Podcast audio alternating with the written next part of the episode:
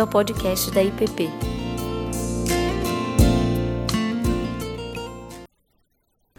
Nesta noite, em que vamos meditar sobre a chegada da esperança. Queria compartilhar com vocês uma meditação que eu chamei de A Esperança que Brilha desde o Céu. Abram suas Bíblias, por favor, no capítulo 15 do livro de Gênesis. Nós vamos ler dois textos, um do Antigo Testamento, um do Novo Testamento. Gênesis 15, de 1 a 6.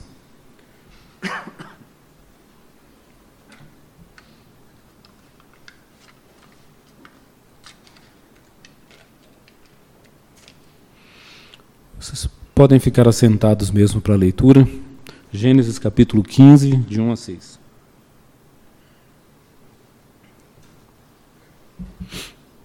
Diz assim a palavra do Senhor. Depois desses acontecimentos, veio a palavra do Senhor a Abraão, Abraão numa visão e disse: Não temas, Abraão, eu sou o teu escudo e teu galardão será sobremodo grande. Respondeu Abraão: Senhor, Deus, que me haverás de dar? Se continuo sem filhos e o herdeiro da minha casa é o Damasceno Eliezer? Disse mais Abraão: A mim não me concedeste descendência, e um servo nascido na minha casa será o meu herdeiro. A isto respondeu logo o Senhor, dizendo: Não será esse o teu herdeiro, mas aquele que será gerado de ti será o teu herdeiro. Então conduziu-o até fora e disse: Olha para os céus e conta as estrelas, se é que o podes. E lhe disse: Será assim a tua posteridade. Então, é, será assim a tua posteridade. Ele creu no Senhor e isso lhe foi imputado por justiça. Agora vamos para Mateus, capítulo 2.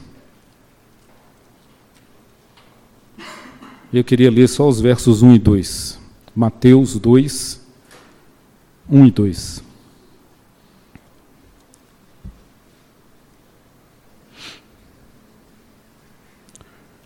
Diz assim a palavra de Deus: Tendo Jesus nascido em Belém da Judéia, em dias do rei Herodes, eis que vieram uns magos do Oriente a Jerusalém e perguntavam: Onde está o recém-nascido rei dos judeus? Porque vimos a sua estrela no Oriente e viemos adorá-lo. Vamos orar. Ó oh Deus, eis a tua palavra aberta diante de nós. Pedimos-te a tua misericórdia, que o teu Espírito Santo possa falar aos nossos corações. Que a voz dos homens não seja a que é distinguida neste lugar, mas a tua mensagem para cada um, para cada vida que veio aqui, Senhor, anelando ouvir a tua voz. Te peço isso pela misericórdia de Jesus, nosso Salvador. Amém. Amém. Eu sempre gosto de trabalhar com essas duas parcelas da palavra de Deus. Eu sempre gosto de fazer esse passeio, essa jornada que traz para a nossa percepção aquilo que já vinha sendo feito no Velho Testamento e sendo conduzido historicamente por Deus para chegar nos grandes eventos que nós passamos hoje a comemorar esses domingos do advento, a chegada do Filho de Deus a chegada de Jesus, nosso Salvador. E vocês devem estar assim se perguntando por que, que eu li esse texto de Abraão. Se a gente for ver no, no primeiro capítulo de Mateus, quando Mateus nos relata a genealogia de Jesus, ele vai até Abraão. Ele diz: Porque Abraão gerou Isaac, que gerou Jacó, que gerou Judá. E dessa raiz vai nascer o filho de Davi, Jesus Cristo, nosso Salvador, aquele que foi prometido. E é interessante, meus irmãos, que sempre houve é, nessa relação de Deus com Abraão esta cumplicidade. Quando Deus chama Abraão, ele o chama para um propósito, ele o chama para um fim, ele tem um projeto, ele tem uma realidade que ele quer usar esse homem para que ela aconteça sobre a terra. Sempre houve essa relação de Deus. Com Abraão. Na algumas passagens da Bíblia, que eu separei duas só da Bíblia, uma do Velho Testamento e uma do Novo, em que nós somos informados dessa amizade, em que Abraão é chamado amigo de Deus. É, em Isaías 41, 8, ao lembrar-se da história de Abraão, é, o profeta Isaías nos recorda, porque Abraão era amigo de Deus.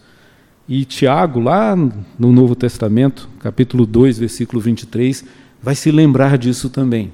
E dizer assim: olha, é, existe, e aqui vem uma primeira observação que eu acho que a gente precisa aprender essas coisas. Porque às vezes nós vamos nos acostumando com a Bíblia. Né? Tantos anos, tantas pregações, tantas leituras, tantas vezes nós voltamos a esses textos e eles vão ficando como que comuns. Quando, na verdade, de comum e de ordinário, no sentido de, de algo que é normal, não, é? não há nada nessa palavra. As coisas aqui são extraordinárias, são para além da nossa percepção. E essa é uma expressão que eu acho que nós, como, e eu já vou agora assim adiantar um pouco da minha palavra, mas como descendência de Abraão, não é? Nós aqui, aqueles que olham para Jesus, entendem o projeto de salvação de Deus e o aceitam, tornam-se descendência de Abraão, é? Israel de Deus a gente precisa levar mais a sério expressões como essa, amigos de Deus. O que é uma amizade? É. É, quanto mais os anos vão passando na nossa experiência de vida, mais nós vamos compreendendo o valor, o significado né, de uma verdadeira amizade. Claro que desde cedo a gente aprende isso, né, mas a vida vai nos mostrando que isso é um bem, um tesouro inestimável. Amigos de verdade. Gente em quem a gente pode confiar. Gente com a qual nós podemos compartilhar a vida, os momentos bons e os momentos ruins. Isso é precioso demais. E aí, nós nos deparamos na Bíblia com essa expressão que nos diz que era esse tipo de relacionamento que Deus nutria para com Abraão.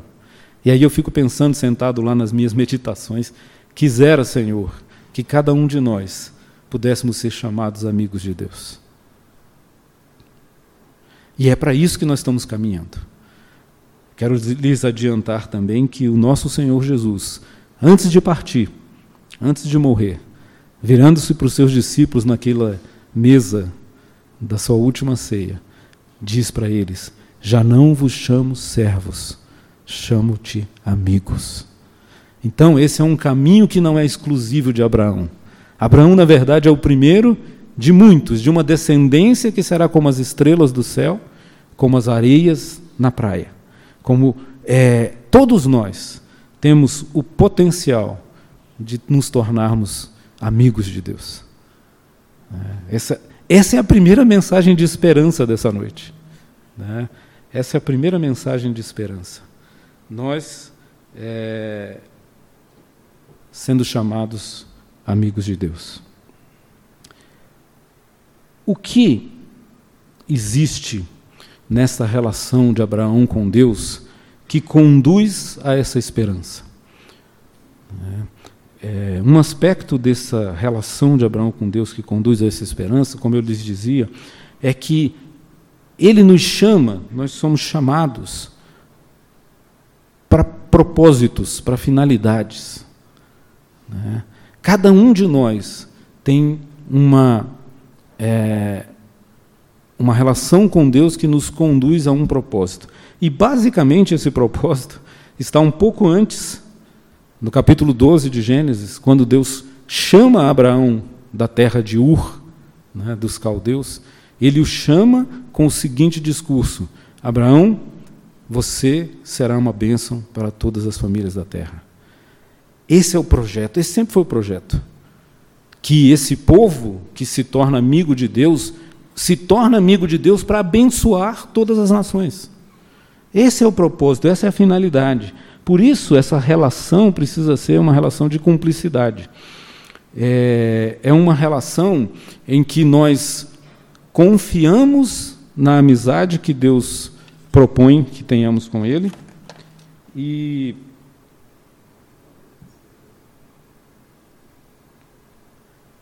Desculpe, o alarme tocou aqui. É, nós confiamos nesse, nessa relação que nós temos com Ele e confiamos que Ele nos levará é, para que sejamos estes que cumprem o seu propósito na história. Qual o propósito na história? Abençoar as nações da terra.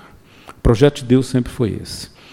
E nós vamos caminhando nesse nosso, é, nessa nossa reflexão sobre Abraão, e vocês devem estar ficando curiosos sobre o que isso tem a ver com o Natal, mas é, existe um aspecto dessa conversa de Abraão com Deus que eu acho que é fundamental. É? Quando essa conversa acontece, já havia muitos anos, décadas, do momento em que Deus havia chamado Abraão e prometido a ele que da sua descendência haveria uma grande nação que abençoaria as nações da terra. É, e Abraão, então, neste momento, no capítulo 15, ele já está é, idoso. Né? 20 anos já haviam se passado, e quando Abraão foi chamado, ele já era idoso. E ele já tem aqui uma noção clara que, sob as condições naturais da vida, nem ele nem sua esposa é, eram mais capazes de gerar filhos. Então ele se pergunta: como é que é isso? Como que essas coisas acontecem? A história de Abraão nos revela os aspectos da esperança que eu queria compartilhar com vocês, para vocês levarem para o dia a dia, para a vida de cada um de vocês. É? É, essa conversa que é, eu diria, poeticamente construída, de maneira bela, de maneira agradável de se ouvir. Vocês perceberam a narrativa?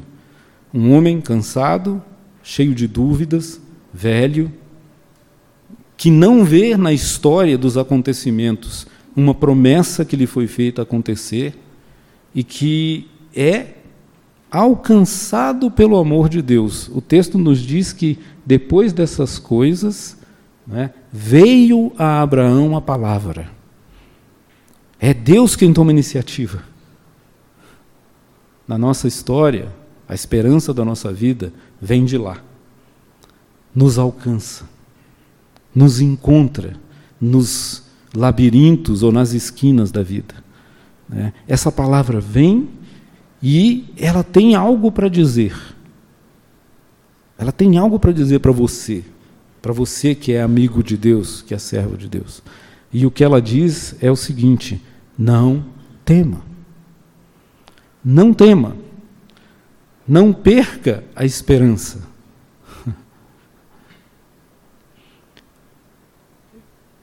Esse chamado e essa revelação, como eu disse, poética de Deus, é, Deus escuta o que Abraão tem a dizer e ele expõe a Deus a sua queixa, no sentido da sua reclamação, da sua é, incompreensão das circunstâncias, porque se o Senhor prometeu e até agora nada aconteceu, é, é possível nessa relação de amizade nós chegarmos a esse nível de intimidade de perguntar até quando, Senhor? Até quando eu vou esperar? Essas coisas são possíveis na amizade. Porque isso não é aquela reclamação, murmuração. Isto é um sincero pedido de socorro diante de um pai amoroso. Até quando, Senhor? Muito diferente de murmurar. Né? Então, numa relação de intimidade, de amizade, isso é possível. E a resposta de Deus é dessas coisas que a Bíblia faz que nos emociona. Né? O texto bíblico nos faz questão de nos dizer que Deus o tira de dentro da caverna, da cabana, da sua angústia, do seu medo, da sua desilusão e o leva para fora desse lugar. Metaforicamente, Deus o chama para um passeio nas areias do deserto. E ele diz assim: olha para o céu, o céu da noite, um céu escuro. É? A noite é aquele tempo do medo, da hesitação. Mas ele diz: há símbolos, há marcas para as quais você pode olhar para se lembrar de quem foi que te prometeu essas coisas. E aí ele vai dizer essa famosa, né, que a gente conhece bem. Ele diz assim: é, conduziu para fora e disse: Olha para os céus e conta as estrelas, se é que pode. Aí está uma marca que Deus deixa, né, para que você renove uma esperança que está sendo é, muitas vezes enfraquecida pelo tempo, né, por uma resposta que ainda não chegou. Essas coisas, elas acontecem na nossa vida. Assim como o céu escuro da noite de Abraão, o mundo vive sob a sombra e sob a escuridão da maldade, do sofrimento, da dor e das lágrimas. Esse é o mundo que se desconecta do Criador. E o texto do Evangelho diz assim: Mas para o povo que vivia à sombra da morte, resplandeceu-lhes a luz. Uma estrela brilhou. é. É. Deus manda Abraão olhar para os céus e ver as estrelas, e ao cabo, uma estrela brilhará, e virá da sua descendência. E essa estrela será a bênção definitiva, final, para toda a humanidade, para todas as nações da terra. Da descendência de Abraão virá aquele que vai resolver a escuridão do mundo, a luz que brilhará na manhã. Então, aquela estrela é a estrela que brilha para os magos. Há uma, um detalhe interessante né, nessa história dos, dos três reis magos, é que eles são do Oriente. E a tradição nos diz que esse Oriente é lá das bandas dos caldeus. É. Mesma terra de onde Deus chama Abraão para sair, Ur dos caldeus. Né? E Abraão faz uma peregrinação até chegar à terra prometida. Agora esses magos, né, milênios depois, saem do mesmo lugar, direcionados por uma estrela para chegar na terra encarnada prometida por Deus para a salvação de todo homem. Né? Esse é o paralelo que a gente pode ver nessas histórias. E quando esses homens chegam, eles dizem para Herodes, o ditador, o tirano, né? nós viemos porque foi-nos anunciado que o rei chegou. E esse rei Assim como a esperança de Abraão ao olhar para as estrelas, nos é trazido, é, nos é indicado por uma estrela que brilha mais do que todas as outras, por uma luz que refugie mais do que qualquer luz, por uma luz que jamais será apagada a luz de Jesus Cristo, o Salvador do mundo. Essa é a estrela que trará o amanhecer da esperança para a humanidade. É interessante porque os eventos do Natal, eles acontecem, se você pegar os relatos de Lucas e de João, eles sempre acontecem na noite.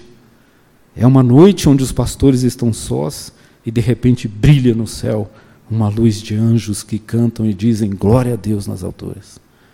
Né? Ou esses magos que acompanham astrólogos, né? astrônomos, melhor dizendo, astrônomos que acompanham ah, o céu e descobrem que uma estrela apareceu e ela é diferente. E ela vai nos levar para algum lugar que até hoje a humanidade ainda não viu. Então, essa estrela da manhã, a estrela que irrompe na escuridão da noite e traz o dia. Essa é a metáfora da esperança, meus irmãos.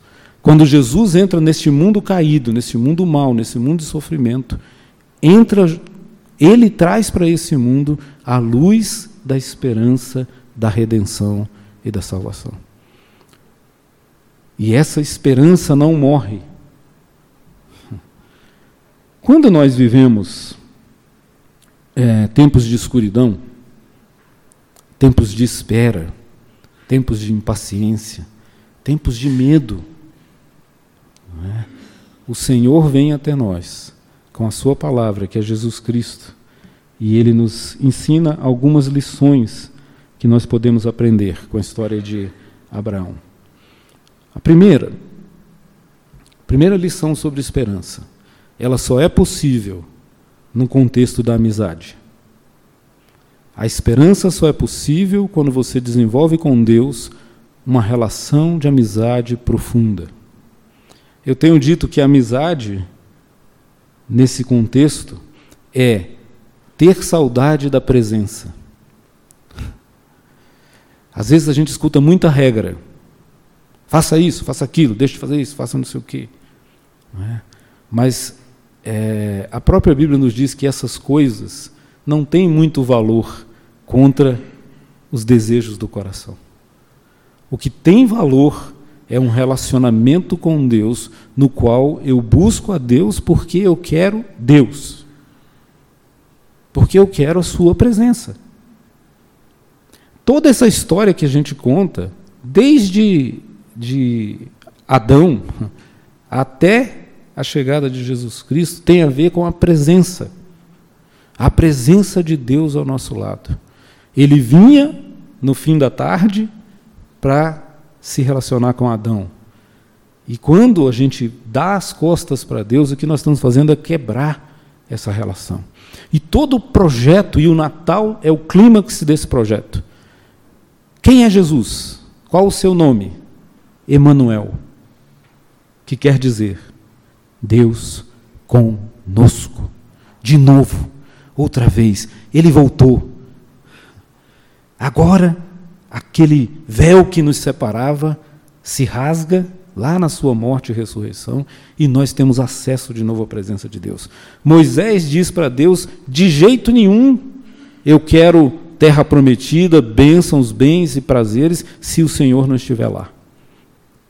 Essa é a, essa é a grande tensão da nossa vida, da nossa história. E que lições então? A primeira, a esperança só se dá no contexto de uma relação profunda de amizade com o Pai. Quando você, mesmo dentro das angústias da vida, dos problemas, das dificuldades, quando você abre os seus ouvidos e se permite ouvir um Deus que diz: vem cá, vamos lembrar de como é que a gente se relaciona? Porque a única coisa que vence as circunstâncias é a consciência da presença do Pai. Quando você sabe que Ele está com você, as circunstâncias se relativizam. Paulo e Silas cantam hinos depois de serem açoitados numa cadeia. O que é isso? Loucura? Não. É a consciência de que Jesus estava com eles. Então é lógico, acabamos de orar aqui, pessoas vieram se ajoelhar. Por quê? Porque a vida é um paradoxo de sofrimentos. É, mas quando Jesus faz parte disso, as circunstâncias já não têm esse peso todo. A esperança renasce no coração daquele que se relaciona com o Pai. Essa é a primeira lição. A segunda lição que eu compartilho com vocês é: essa esperança só se dá no contexto da confiança. Mas é lógico, porque Amizade só se dá no contexto da confiança. Onde já se viu você ser amigo e não confiar? Você tem que, você tem que, é, se isso acontece, você tem que questionar essa amizade, porque amigo é aquele em quem nós confiamos. E se esse amigo é o Senhor, então eu confio nele a partir do caráter que ele revela. Qual o caráter que ele revela? Ele é bom o que Deus faz, o que Deus fez e o que Deus fará para cumprir o seu propósito de abençoar todas as famílias da terra? O que ele fez foi se encarnar naquela manjedoura, viver a sua vida e morrer na cruz do Calvário. E ao terceiro dia ressuscitar, graças ao Pai. É isso. Não tem preço que impeça o Senhor de agir em teu favor. Não tem. Se você confia no seu caráter, se você confia que ele é bom, siga a vida, meu irmão. ainda que haja lágrimas nessa vida, e haverão. Mas isso não é o mais importante. A lição da esperança é que ela é depositada em alguém que é fiel. Abraão, eu estou dizendo, a tua descendência não vai ser desse servo, vai ser do teu filho. E a Bíblia nos diz que Abraão creu, e isso lhe foi imputado por justiça. O que? Confiar na palavra de Deus. É isso que traz para nós a justiça, a vida. Então, o segundo ponto é que a, a esperança tem que se dar no, no, no contexto da confiança. Se você não confia, você vai esperar o quê? Você vai esperar por quem? Terceira lição, meus irmãos. A, a esperança se dá a partir de marcos e compromissos, de altares, símbolos, é, altares que trazem para lembrança que aquele que está prometendo é fiel e bom e já fez por mim alguma coisa. Esta é uma, é uma outra situação em que nós nos acostumamos e começamos a pensar que é tudo muito comum o fato de eu estar aqui nessa noite, bem, né? o fato de que eu acordei respirando, logo acordei, porque senão não acordaria, né? É, é, são as coisas corriqueiras da vida. Não há nada mais milagroso, miraculoso do que a vida. Se você está aqui hoje, se eu estou aqui hoje, se nós estamos aqui hoje, é porque o Senhor é bom e as suas misericórdias se renovam a cada manhã. Essa esperança se dá num contexto de lembranças das experiências vividas. Abraão, você não te lembra que eu te chamei, que eu te tirei, que você está aqui até hoje, passou por uns reis, passou por risco de vida, você está aqui. E a minha palavra é fiel. Eu aconselho que a nossa esperança seja nutrida pelas lembranças, pela memória. Precisamos redimir as memórias.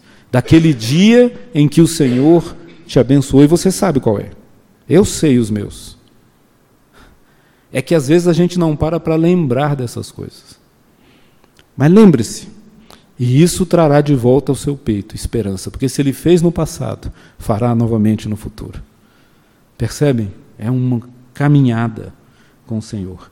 Então nós já vimos que ela se dá no contexto da amizade, que ela se dá no contexto da confiança e que ela se dá no contexto das memórias, dos marcos e dos compromissos assumidos. Né? Em quarto lugar, a esperança é, nos é relatada de maneira realista. Isso é outra coisa fantástica na Bíblia.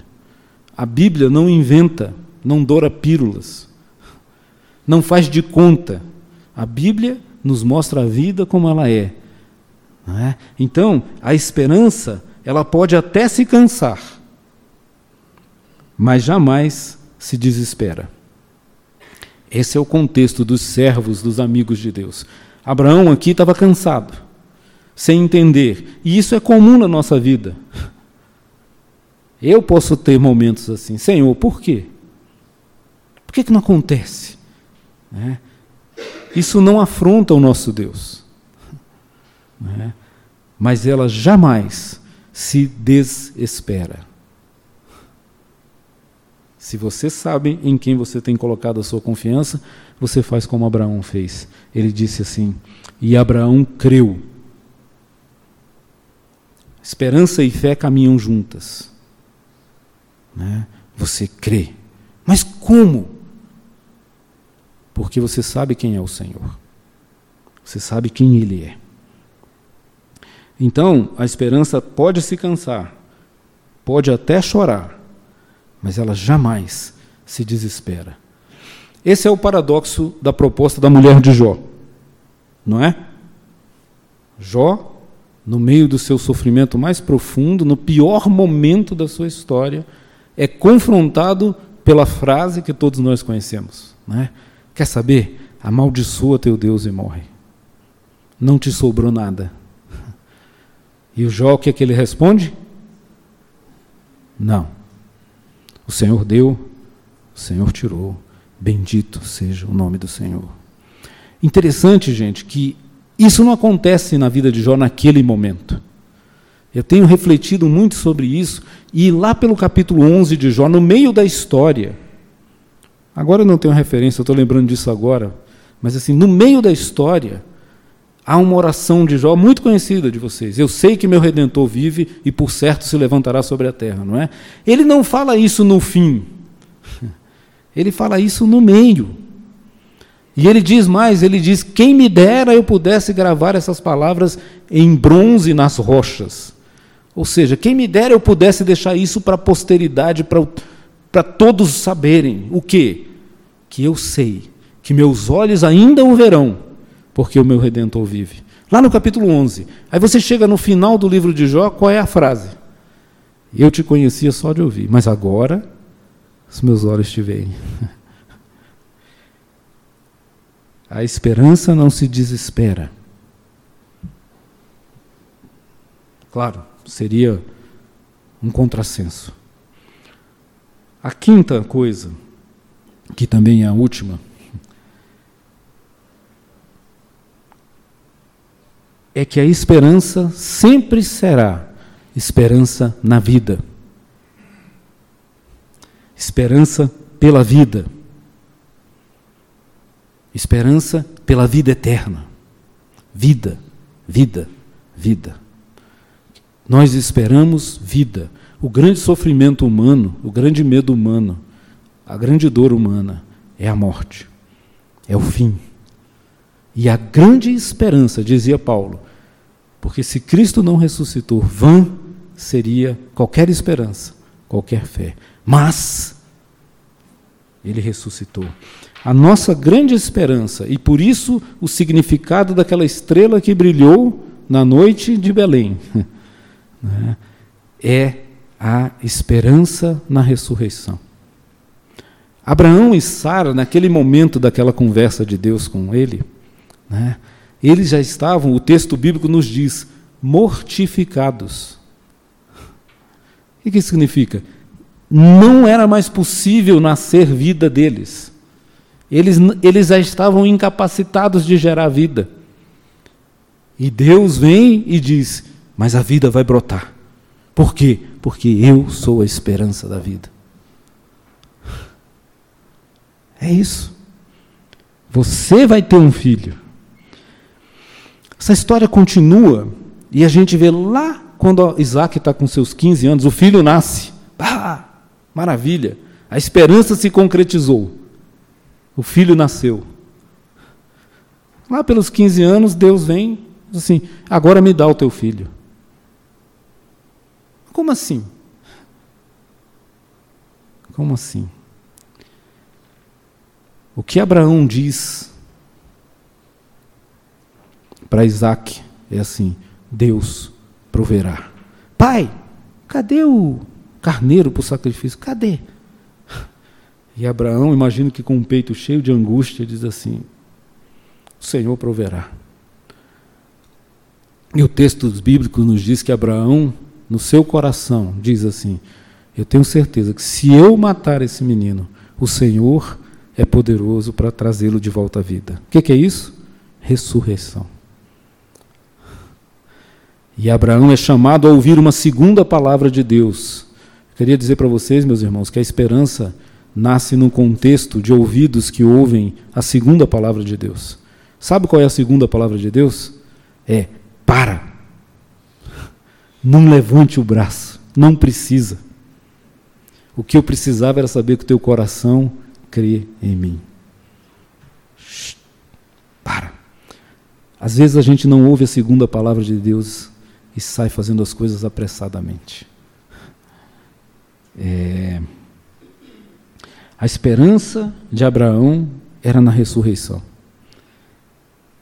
E tem uma outra conversa de Deus nesse momento. Se vocês se lembrarem, no texto bíblico, lá no pedido de sacrifício de Isaac, o que Deus vai dizer para Abraão? Ele diz assim: Porque Tu não me negastes o teu filho. Eu também não te negarei o meu. Só que para o meu filho não vai ter pare. Ele vai até o fim. Lá na cruz, ele vai dizer: está consumado. Sabe o que está consumado? A sua esperança. A sua certeza de vida, de vida eterna. Jesus na cruz faz brilhar a estrela mais resplandecente da história humana. João diz que ali está a sua glória. A cruz é a glória de Cristo. A cruz é a resposta de Deus a um coração que confia nele, lá em Abraão, e que vai chegar na sua descendência e trazer a bênção da vida a toda a todo ser humano que quiser que aceitar. Então, meus irmãos, para concluir, a escuridão, a morte, a dor e o sofrimento têm um fim decretado, têm um fim estabelecido, têm um fim cumprido, têm um fim consumado na cruz de Cristo. A vida venceu naquele domingo da ressurreição. E por isso, como cantamos, é que hoje temos esperança. Jesus dá-nos a esperança. E lá no capítulo 21 de Apocalipse, ele vai dizer, em resumo assim: no fim, toda a escuridão vai passar, porque as lágrimas cessarão, o sofrimento cessará e a morte terá fim. Esse é o resumo do reino que Jesus implementou. Por isso, hoje temos esperança. Que o Senhor nos abençoe, que faça brilhar no nosso coração, na nossa percepção, na nossa compreensão, que Jesus Cristo é a esperança da vida. Vamos orar? Pai de amor, obrigado por Jesus, que ao nascer naquela manjedoura simples, traz para a escuridão do mundo uma luz que ilumina toda a vida. Traz na sua cruz e na sua ressurreição.